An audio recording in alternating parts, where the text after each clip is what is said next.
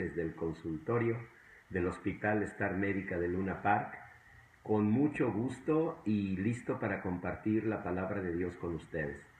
En 1 de Pedro capítulo 3 versículo 8, Dios nos llama a ser de un mismo sentir. Bueno, esta no es una tarea sencilla, pero nos da la clave para lograrlo. Y dice, sed compasivos. Lo primero que Dios nos enseña es que para poder llegar a tener un mismo sentir, necesitamos ser compasivos. Si no somos compasivos, no hay, por supuesto, ningún éxito. Todos queremos ser de un mismo sentir. Por ejemplo, en la familia decimos, quisiéramos que todos estuviéramos en un mismo sentir. Lo mismo en la vida laboral, lo mismo en la vida social. Todos quisiéramos ser de un mismo sentir. Pero no todos estamos dispuestos a pagar el precio o lo que Dios nos demanda.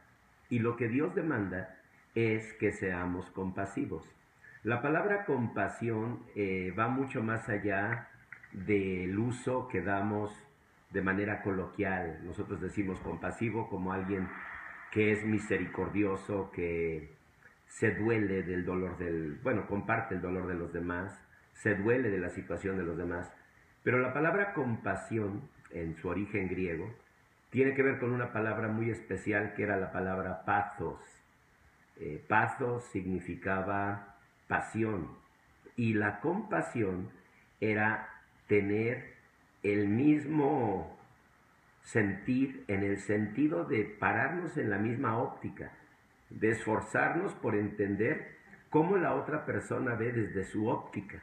Incluso aquí en psicología llegamos a usar juego de roles para que la persona, eh, digamos la persona A, pueda por un momento vivir, experimentar lo que vive la persona B.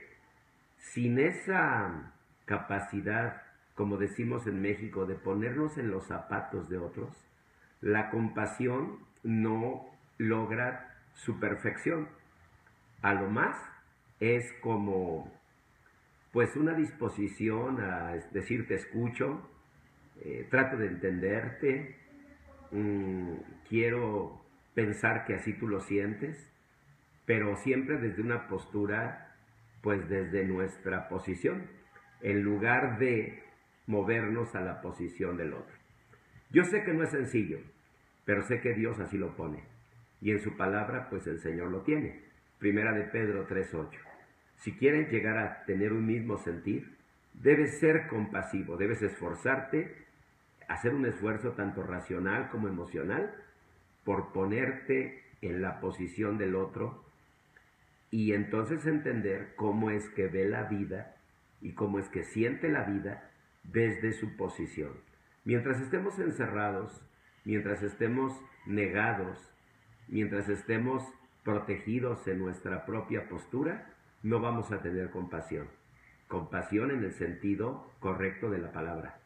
Y sin compasión, pues, por una lógica, no habría un mismo sentir. Así que queremos un mismo sentir, seamos compasivos. Queremos ser compasivos, hagamos el esfuerzo constante de ponernos en la perspectiva del otro para poder, aunque sea un poquito, llegar a sentir como siente el otro, pensar como piensa el otro.